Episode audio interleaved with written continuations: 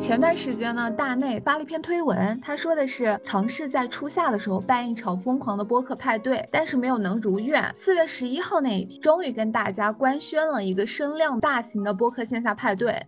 然后叫做，请不要听播客。我当时看见这个就被吸引了，因为我每天通勤路上都会听很久的播客。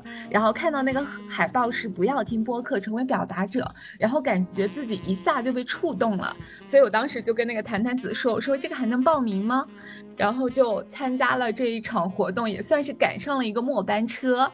呃，所以这一次大家相当于参加完这次活动过后，来整体聊聊自己心里的一些感想，然后作为一个复盘。我自己的话是一个播客从业者，然后同时也有一档自己的小播客。李呀、阿黄还有艾玛也是我们这一次活动的一个表达者。然后，嗯，大家都来自我介绍一下吧。呃，我是一个重度的播客就是爱好者，我因为我平时也是听了很多播客。然后呢，我自己其实也有一个播客，但是我从来也没有给分享在咱们群里分享过任何人，因为我的播客都是我自己一个人单口录制。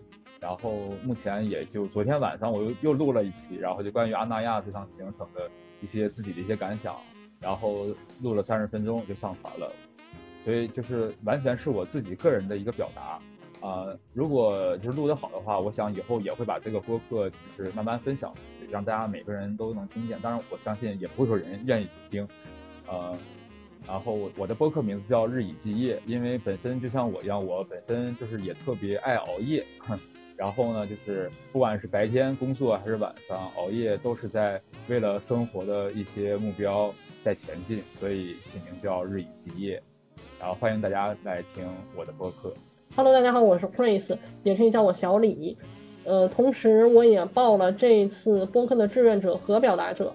嗯，好，那我了。三位都是主播，我不是，我就是一个纯纯的听众。然后这次也是很偶然的看到那个阿那亚发的推文，然后说可以成为一个表达者，可以跟很多播客的主播进行对话。我觉得，因为我本人很喜欢体验新的一些事物，所以。我觉得很有意思，就参加这个活动。好嘞，看来大家都是因为各种各样的原因，然后了解到这样活动。其实我比较好奇的是，大家都是如何接触到播客的呢？啊，我接触到播客是因为我是一个重度的耳机使用者，就是啊，好像是有一句话怎么说来的，就是戴上耳机就是我的一个防护层。如果每某天我上下班的时候我没有戴耳机，我就感觉我像没有没有穿衣服一样。所以我必须每时每刻在我们家乡的话，我都需要戴耳机出行。然后耳机里面以前的话，我是听歌会听的比较多。然后后来我朋友给我推荐了那个播客，然后，呃，推荐的是景湖端会议东亚观察局。因为本身啊，我我是东北人，然后我本身也那个 base 在东北一个小城市，然后呃，就是对于东北亚的局势也是很感兴趣。所以说从东亚观察局开始入这个播客圈，就开始听播客。然后后来。听到了好多，就然后北派就北方的播客，然后谐星聊天会，然后各种各样那些优秀的播客越听越多，然后各种各样的闲聊的一些节目我也越听越多，然后就基本上把我听音乐的时间给挤占的特别少，就开始，呃，现在目前为止基本上也听了一千五百多个小时以上。是是是，我感觉我听了两年也才五百个小时。对对对，因为我从早听到晚，而且。就是因为听播客，我也开始做饭。因为我平时自己一个人，我都不喜欢做饭。然后我现在开始做饭。然后是我以前可能很讨厌通勤，因为我觉得通勤的时候很无聊。但自从开始听播客，然后我就住的离公司越来越远了。我发现我现在通勤一个小时都能听两期了，就很开心。然后，嗯，刚刚还提到说你是在那个大内密谈的那个节目上，然后看到这个活动。那我觉得其实很多的听众应该都是在收听完节目的第一时间，然后就知道了这个活动并报名。我当时也是，然后本来是只是想作为一个听众，然后谈谈子跟我说你也可以去表达，就是去录节目。然后我一看选题，说那我来报一个吧。我之前没有听播客的习惯，我是从去年才开始接触到小宇宙，开始听播客的。就也是我朋友给我推荐的谐星聊天会，就那会儿 特别喜欢脱口秀啊，什么喜剧那些东西，然后拉我朋友各种看，然后他说，哎，路上听一下谐星聊天会，然后我就进去把谐星聊天会所有的给补了，然后补了之后，小宇宙他那个不是会经常给你推送嘛，然后我说，哎，这个标题挺有意思，然后点进去听一听，然后就慢慢这样就关注了很多其他的播客，然后后来就一直听下来这样。嗯，那其实我自己就像很多就是播客入坑的，都是因为玩那个 Clubhouse，然后可能二一年之前听播客，可能他们从荔枝啊、喜马上听比较多，但是二一年过后，小宇宙不是兴起了嘛，然后就大家都开始听小宇宙了，然后我自己也是听小宇宙比较多，所以就渐渐的接触并且爱上播客，然后自己也做播客。我是二一年三月份做了一档播客，就叫做不学无术。然后刚开始其实还挺摆烂的，就是我二一年加二二年也才更新了十几期，但是我二二年下半年就突然开始 疯狂做播客，然后呃连续做了大概五六期吧，然后现在也是勉强。有了几百个订阅，就大概六百多个订阅吧。但是我看那个中文排行榜上，就是它是那个苹果博客跟小宇宙联合做的一个榜，然后基本上五百个订阅以上的就已经排到一千六百名吧，就是。然后我就觉得，哎，这一片简直是蓝海啊！然后突然就充满动力，然后我决定今年开始周更了，就是二三年开始要好好经营一下我的播客，所以也是周末的时候想跟一些行业前辈就是学习和了解一下。然后，那大家对于就这个声量的这个活动的整体感受是如何呢？因为也才刚过去两天嘛，就是应该除了疲惫之余，还可以就是回味一下这场活动。啊，我对于这场活动就是从我从早上去了录录制完第一场，因为我是八点钟就有一场，我录制完第一场就发朋友圈，然后我到晚上最后咱们十二点，然后之后开始放烟花，我又发朋友圈，当天发了能有六七条。然后最后结束第二天，然后因为咱们照片墙它是在不断更新的嘛，我又我又我又找了些花絮照片又发，就是我就是两天之后，我到现在我还在回味这那一天的活动，就感觉跟梦一场，跟梦一样。我觉得就怎么说呢，就是这个活动，我觉得呃，首先我特别喜欢认识新的朋友，在这场活动是完全符合我的那种就是认识朋友聊天这种属于完全契契合我的这种感受的这么这么一场活动。呃，认识了好多好多朋友，然后第二就是我能呃跟我的偶像那个就是见面，而且还跟偶像录制一场播客。我的偶像是关雅迪老师。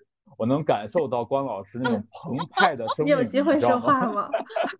天哪，我 这个我我能吐槽吗？但是我觉得剪进去没关系，整个人都充满了一种年轻人的朝气，就是一天也完全不累的。我看到六点、七点、八点、九点，连续四个小时，好像连轴转，然后就是也完全不用休息，而且他特别的 enjoy 这个状态。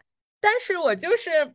有点不能理解的啊，是八点那一场有韩夏的那个标题叫做“作为女性创作者”。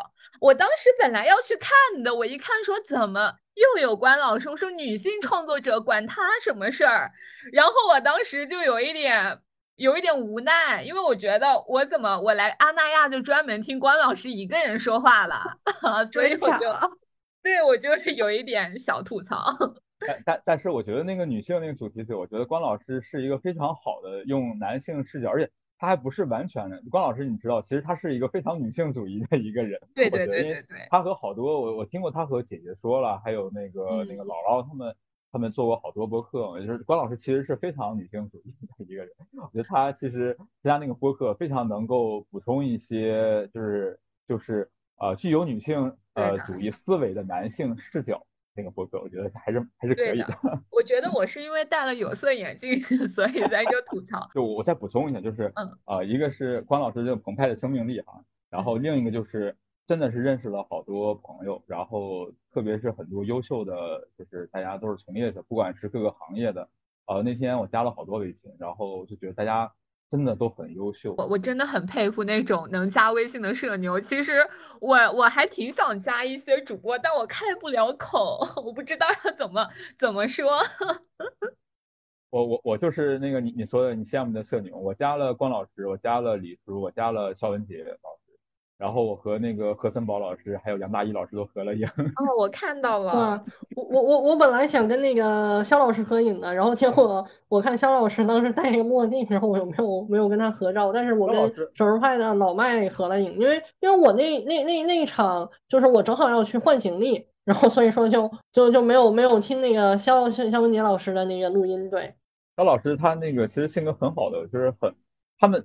咱们可能认为他们是个主播，然后大 V，其实他们可能不不认为自己就是一个像明星一样的，其实他们很平易近人，我觉得加微信没有问题的。其实这个是对的，就是主播嘛，就尤其是做播客的，大家都是普通人。我觉得其实播客这个行业，大家就是闲聊居多嘛，就也是在分享普通人的生活，就自己的感受。只不过说他可能有这个就表达的天赋，然后他说的比较好，大家爱听。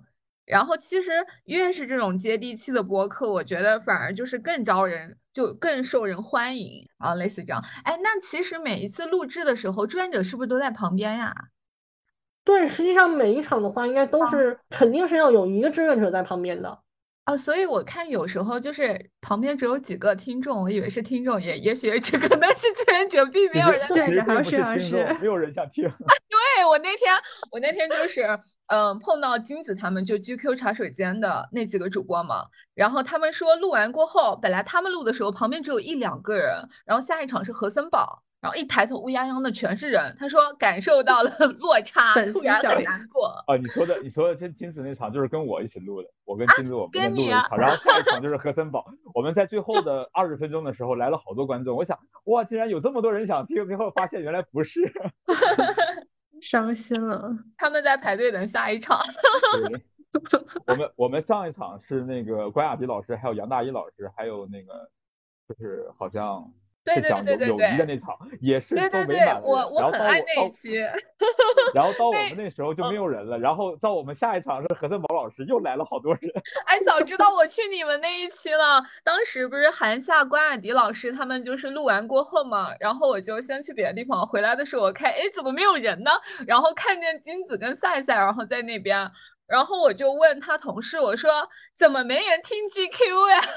然后后来他说那边都没人，我们就别去了吧。然后我说好，我说去了也挺尴尬的，就是就让他们自己聊吧。你去了都没有发现我？没有，我当时因为你这个头型很像大佬主播，因为我你这个头型像杨大义老师还有。他们都是这个头型，我就以为是我不认识的大佬说说的有道理，然后我就走了。以头型取胜，嗯，希望真的以后能成为像他们一样的大佬主播啊！谢谢，谢谢你吉言。对，嗯，那我们就正好来聊一下自己感兴趣的选题吧，因为其实我当时看到有些选题我还真的蛮感兴趣的，但因为人都爆满了嘛，所以也就是没有就没有去录制。然后比如说那个。嗯，九点的时候好像有一场是说婚恋市场用乙方心态求偶靠谱吗？然后是那个 B 仔和十一他们录的。哦，那个点儿我其实超想看，但我因为十点钟才到阿那亚嘛，所以就也看不成。然后，然后那个 B 仔和十一他们有一档播客叫做离心利比多，然后这是一一档情侣播客，然后我超级爱他们。然后就是我最感动的就是我我不是和 B 仔然后认识了嘛。嗯，因为我们一直是网友，我之前也看他写的推文嘛，所以后来就是海滩那边放烟花的时候，我就跟毕仔一直在聊天，然后我们聊聊了两个小时，而且我还特别冷，然后他就把十一的羽绒服给我了，然后他们俩是我很喜欢的主播，象征还有个刷短视频的时代，为啥还要玩电台？这个是我超级想听的，因为我原先是在 B 站工作嘛，就是我是一个短视频的从业者，我转的播客。我是从二二年疯狂听播客过后，我就有一些对短视频就是有点厌倦。我觉得短视频实在是太追热点，太容易被数据裹挟了。然后不像播客，它可以就是去深度的对谈一个小时，就是能够让人慢慢的沉下来。所以我就蛮想听这个的。然后后面呢是十三点的这一场，离开传统媒体的新闻人都去了哪？这一场我是听了的，因为我的那个朋友他是一个。呃，纸媒的一个主播，然后他有聊，是新京报那一位是吗？我准备不 Q 他的，好吧？没事，这是可以后期剪掉。你重新说，你重新说，重新说。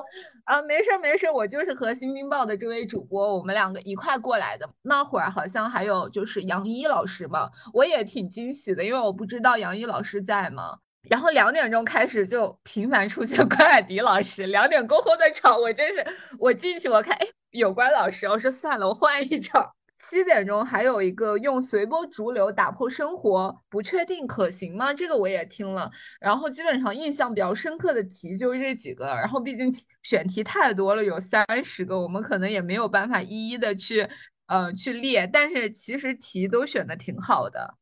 但是我觉得特别开心的一点就是我的名字竟然和薛凯琪出现在了一张海报上。啊，对，这是我距离薛凯琪最近的一次。对我也是，因为都六点场嘛，然后我就后悔没有报上其他的。其实我下午那会儿还比较空，但因为已经定好了嘛，所以我当时应该报一下三点钟到六点钟之间的某一场，然后这样的话应该还能留下一点录音。但我当时想，主要就是去听的嘛，所以自己就只报了一场，然后也没有注意他的时间。那艾玛是艾玛是参加两场是吧？对，两场，然后就前面一天还跟一个。也是在咱们博客群里面认识的一个小伙伴，单独我们俩录了一场。哦，你还单独你们两个人还录了一场？那你这没有播客，实际上你已经深度的参与到播客的录制当中了，是吧？对，我都录了三场了。然后我提着那个袋子，然后就在一个面包店里，然后录了一场。对，我突然想起来。其实关老师他那个行李箱里装的是他的全套设备，对吧？对对。因为我看到他老提着一个行李箱，就是就是跑来跑去。我说，哎呀，这我说这个中年的 大哥这精力真的很旺盛，就有一种人刚下飞机，人在阿那亚的那种感觉。然后后来想起来，他应该是装了他的一些就是视频啊，录视频还有录播客的一些装备，这样提着表。因为五点那场就是关老师和杨大一还有韩夏他们录那场结束之后，因为下一场是我嘛，然后我到那个就是坐的那个位置上，然后我就帮关老师在收收拾，我就说老老师用不用帮你，用不用帮你，我就一直在跟 关老师搭讪。哎 我知道那些都是他的设备。我能冒昧问一下，阿黄是九几年的吗？啊？啊，都不是九零后啊。啊，是更小一点是吗？是，是更大一点。啊，更大一点。对对，实际我我和樊一茹他们同龄，应该是。我觉得就是好像年纪偏小一点的男男生，好像还蛮喜欢关雅迪、樊一茹老师这种的，觉得就是呃，希望自己就是什么十年后啊，然后也能充满这种 这种生活的热情。就是实际上，你像那个樊叔、樊一茹还有关雅迪，他们都是。就是像我这样的中年男人都是比较喜欢的类型，真的。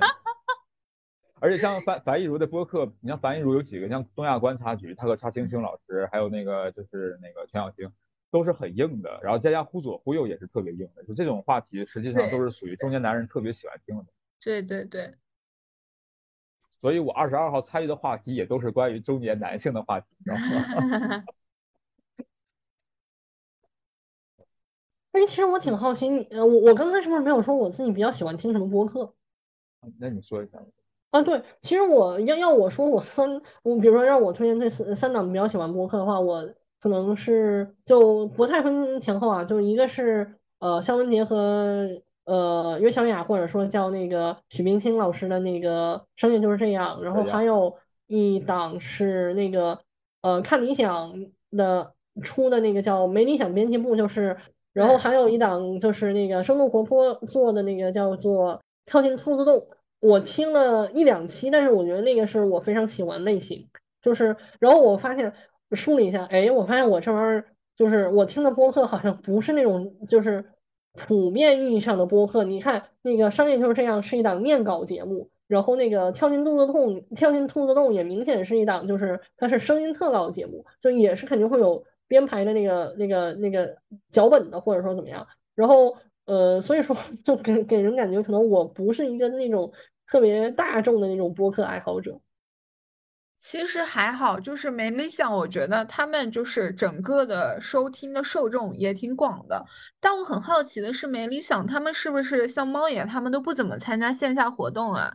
就我接触到他们的渠道特别少，因为我自己也很爱听嘛。但我觉得他们好像本人也不怎么对外，他们平时好像是给看理想要供稿。哦，我还挺好奇。就我说，看理想本身自己不也有个 APP 吗？对对，是的，是的，是的。因为我之前还在追那个梁文道老师的八分嘛，后来我发现怎么停更了。但是后来我才发现，看理想实际上那个 APP 上实际上是有那个梁文道老师。实际上我就是除了听小宇宙之外，我就是另外一个听播客就是看理想，因为我只要我就是听八分，就是想听梁文道。对对对对，本来说吐槽活动，那这个活动有什么吐槽的地方吗？吐槽的点？觉得这个活动啊，多少就是还是有一些混乱，可能第一次嗯办，我觉得确实是他在那个，因为有有一些流程上，我觉得可能有些乱，再加上呃那个你去现场，有些时候你你也不知道自己那个到底就是能不能上去讲，以及有没有工作人员在旁边，然后准备，反正就是我觉得流程上有有些乱。第二个就是太赶了，就是如果 就是上下场啊，确实是那个位置特别不好找。我我真是就是花了我一上午没有听几场播客，我都拿时间在那个阿那亚里面在溜达，就在找这个播客在哪个地方，在哪。对，我看你坐自行车，对然后跟你遇见了好几趟。对对，因为因为就是阿那亚本身就很大，而且它那些名字什么啊小酒十三幺小酒馆就这种还好找一点，什么空岛在艺术中心三楼，我我真是找了好久好久，那个太难找了，就是它这个地方实在太难找，我这个得必须得吐槽一下。对，然后那 AZ 咖啡馆，我也在那个就那个电影院附近绕了好多圈儿。到现在我也不知道 AZ 咖啡馆在哪。对，而且他们也没有就是弄一个，就是我觉得很简单的弄一个易拉宝放在那儿就好了。他们没有，就是一个就是志愿者工作人员那它站在那儿，实际上带一个是有的，就是你会发现每一个那个标边上都有一个就是弯着的带子，或者说是一个 M 字样的那种东西，它其实那个就是它的那个，它叫什么精神标识还是什么？它对它它我记得志愿它者培训放是课上要说放精神标识。对，他放是放了，但他并没有放在他要对谈的那个位置上。就是你看到那个标识，你要对谈的地方，在他周围你就开始找吧，且找不着呢。我确实也有这个，就是吐槽的，就是这个，然后就是两个点，一个就是场地太混乱了，然后混乱到我就是和一个朋友说，嗯，我们去阿那亚音乐厅碰面吧，然后我说好的，我在空岛，他说好的，我在另一个地方。然后我们三个地方都找不到，然后很痛苦啊。然后那个地图上也没法显示，因为它空岛，它实际上搜不到一个空岛的地方，包括对，它实际上它是艺术中心。对它其实就用它原始的名字也可以，它就很多它都改了个名嘛，然后你高德地图你也找不到，而且它那几个地方就是隔得又远，但是你场又是那种连轴的连在一起的，不像音乐节可能空二十分钟的休息时间，你可以就是从场外走到你想去的那个舞台，它这个就相当于你六点整刚结束，六点六点又开始，那你去了呢，又感觉会很尴尬，因为他已经聊了可能十几二十分钟了，你就听不到开头，然后你也不可能在人家聊完之前就走吧，就很不礼貌，就别人聊到聊到尽头你站起来然后消失了，别人还以为自己说的不好。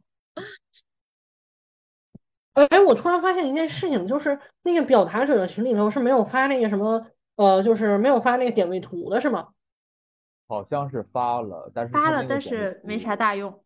对，太乱了，那个图不是，我觉得这个可能也不能怪主办方，我觉得是阿那亚这个地方本身它就太乱了，就是这个地方 对，这地方太乱了，就是真的，我对于路痴来说，我真的我说算了，我不找了，我不去了，就很痛苦。我说算了，就看海了。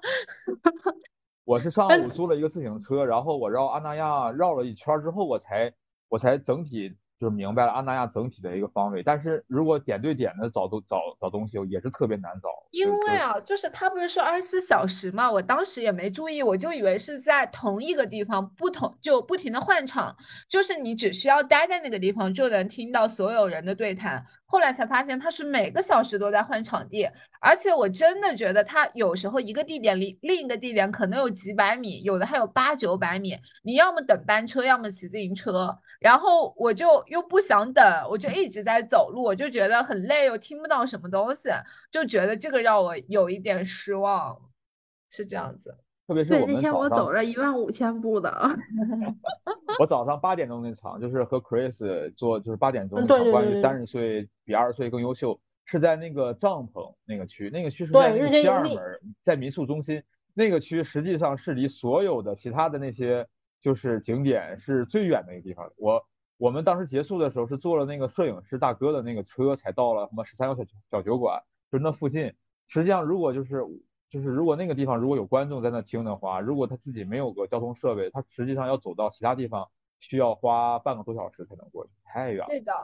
对，所以我就我其实后悔的点啊，是我没有周五就过来，就先了解那个地形，然后以至于我周六过来的时候一点钟又特别赶，然后能够完完整整听完的也只有一点钟、六点钟跟八点钟呢，就还挺可惜的。因为很多其实上午的我确实是想听的，但就是赶不上。我是晚上两点钟之后，因为参与他们那个烟花活动嘛，对对对，晚上之后，然后我找了一个阿那亚园区的工作人员，他有就是私车嘛，然后花花就是花点钱，然后给我送。十点钟超级困，我就说算了，我要回去了。后来想想说，可能再等两个小时，他们会在海边放烟花吧。我还帮他们想了一下，说应该是那种二零二三，就是在空中放出那种二零二三四个那种数字的烟花。然后我还想，嗯，然后预示着播客美好的未来。结果到了十二点，然后就不知道谁拿着一把仙女棒。我我寻思这个东西，我随时都能买到。我如果想玩，我也不用等到现在。我当时都困死了。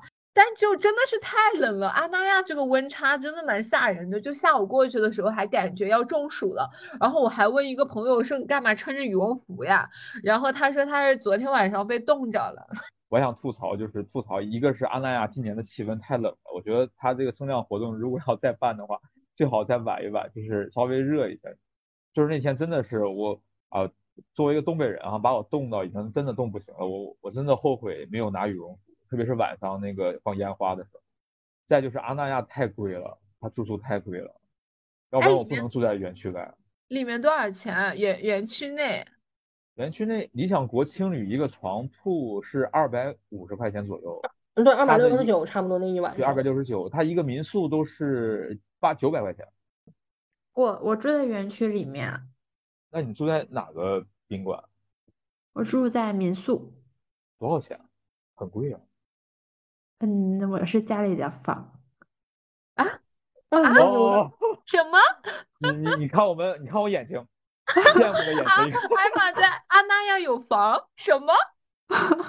就其实我也不怎么常去，就是看到有活动的时候会过去看一下。展开讲讲，我跟你说，我那一天就是在那边等车嘛，不是他那个大巴站就在安澜酒店对面嘛，然后他好像还有个什么置业的。那个有一个是对阿那亚置业，然后我当时还挺好奇的，我就跟我朋友说，我说我说这边还有一个专门 置业的店，我说要不要去帮你们问问房价呀？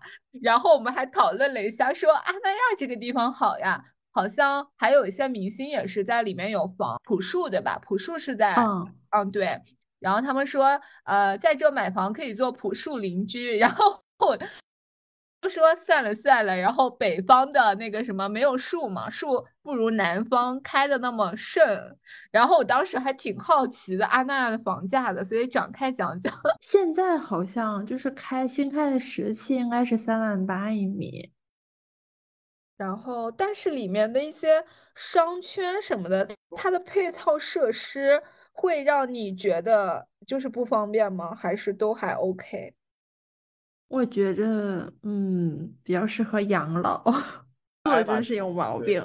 我那天除了艾玛之外，我还遇到一个小姐姐，她也是，她好像是六点钟的表达者，她也住在阿那亚园区。然后我就跟她聊了好久，她就跟我讲，哎呀，就是因为她老板住在阿那亚园区，呃，我不知道能不能剪进去啊。她她她是个歌手的经纪人。你刚才说完那两个歌手，我觉得好像应该是那个那个男歌手经纪人，我感觉像。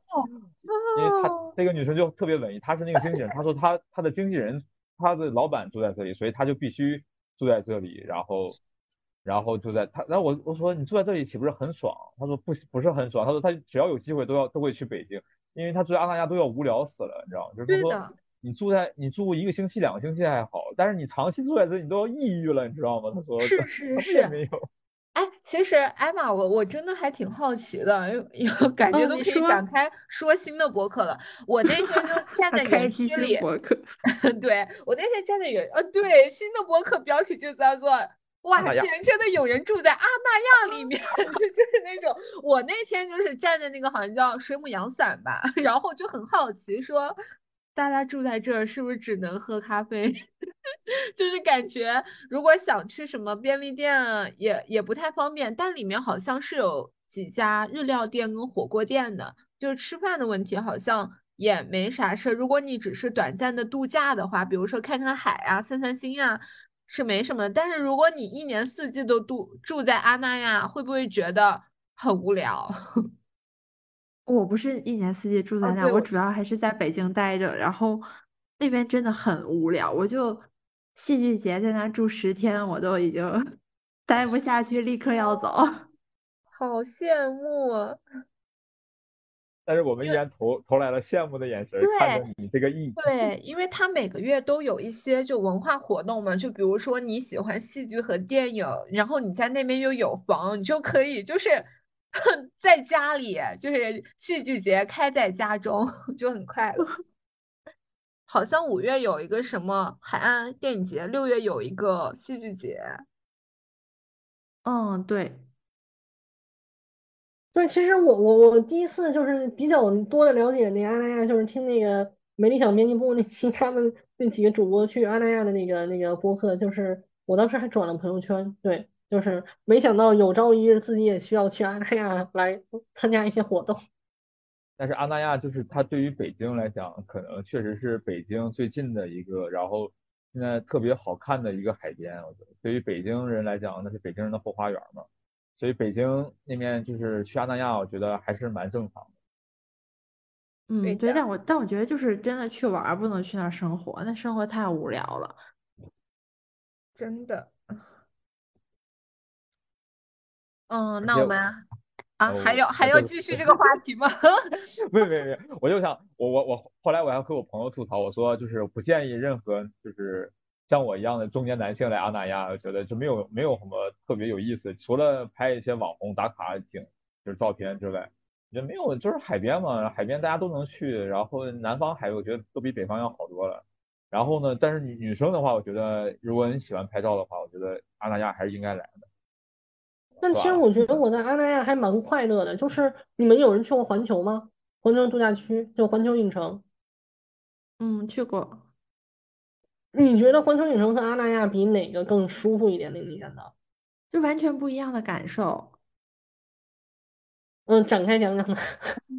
展 展开讲讲，就是其实我对环球的感觉一般，我觉得没有迪士尼好，就是它的沉浸感没有那么强。但它总的来说还是一个，就是给你制造快乐，就是刺激你的，让你分泌多巴胺的一个场所。我觉得阿那亚更多是一种疗愈，就是更亲近大自然，让你放松的一个地方。所以我觉得这两两个不太是一个方向。嗯，对，就是，呃，就就我其实没有去过迪士尼啊，就是那个我我是因为那个环球那那那那个开始试运营的时候，有一个同学，然后他说他他因为因为我零三年的，然后二一年那个他在试运营的时候，然后有有一个同学就正好他那个要上大学，然后上大学开学前，然后有很多认识的人都去大学报到了，然后他那个正好没开没开学，然后我就跟他一块儿去，然后。就试试试玩了一天，然后整整天下来，我的感受就是，如果要是让我花五百块钱去一天的话，我估计我不会去。但是我觉得阿那亚这个地方的话，你如果让我自费去玩的话，我就觉得还即使住在那块儿也还蛮有意愿的。对，就不是不是不是说就是说不愿意去那种感觉，就是还是可以考虑一下的那种感觉。对，那你觉得阿那亚吸引你的是什么呀？吸引我的就是都是有活动嘛，其实。就是环球那种体验，就是太，就是他给你就是那种感觉，就是一个给你制造出来的幻象在向你不断的招手，然后那种感觉。像澳大利亚的话，就是确实是像你说的更自然一点，就是更真实的一个世界中的人在那块儿跟你就是交流，对。那我呃，就是艾玛的房是哪一年买的？因为我 我聊回来了，我真的对这个很感兴趣。我也很感兴趣，要我帮你介绍中介吗？我我之前就是看过一篇文章，他们不是说一二年那个开发商之前的这个阿那亚的前身，他的那个项目好像就是不太好，就是说这块地，然后。没有把它做起来，但后面就是有那种操盘手，然后把它接下来过后，然后调整了客户的定位，然后把它做成了一个神盘，所以就后面房价飞涨嘛，然后所以艾玛是哪一年入手的？我是涨了之后才买的，哇，当时就是是买的二手房，不是就是最开始的那一批。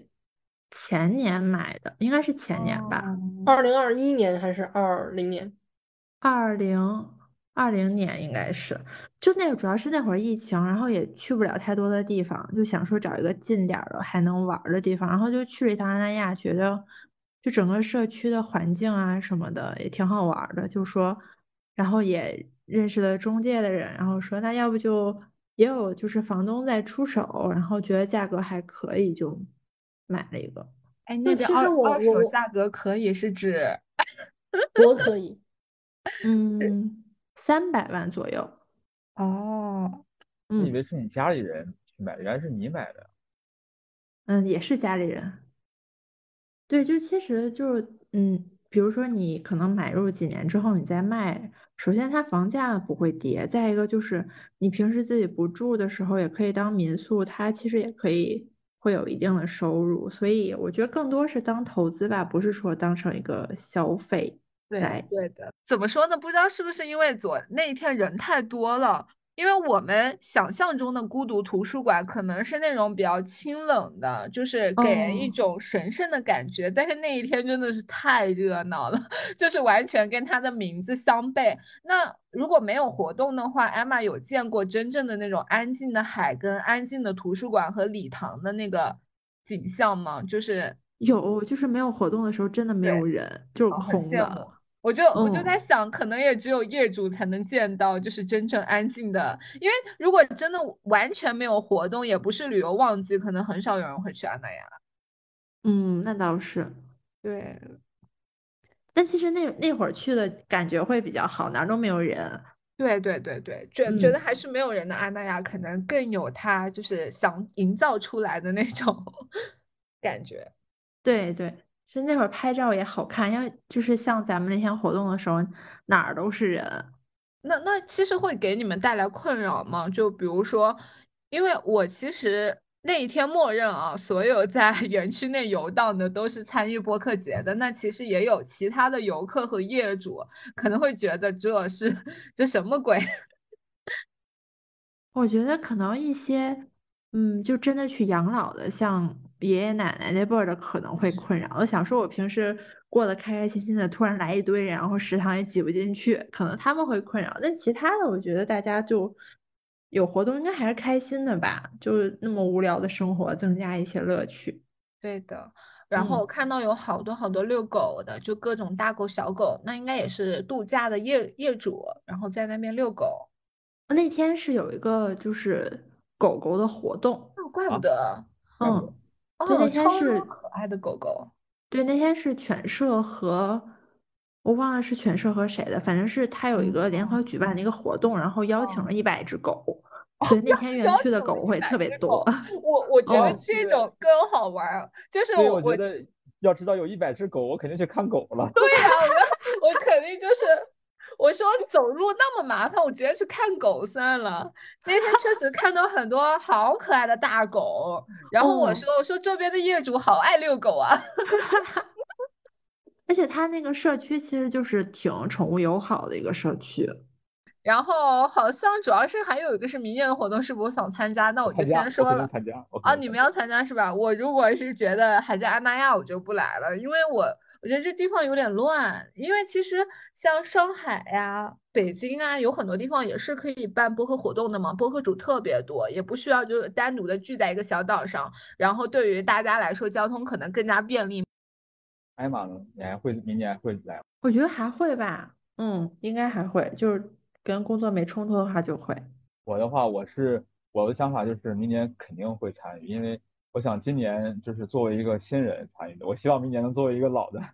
这样你就是大 V 了。没有没有，不是 见到一些老朋友那种感觉，就是参与到这个活动，然后希望明年的表达比今年更好，然后就是更有成长，然后做出点成绩，然后再过去。一定可以的。好的。好的，那我们就先这样吧。然后回头回头大不了我们还可以再录一期关于阿那亚的。打打板儿结束。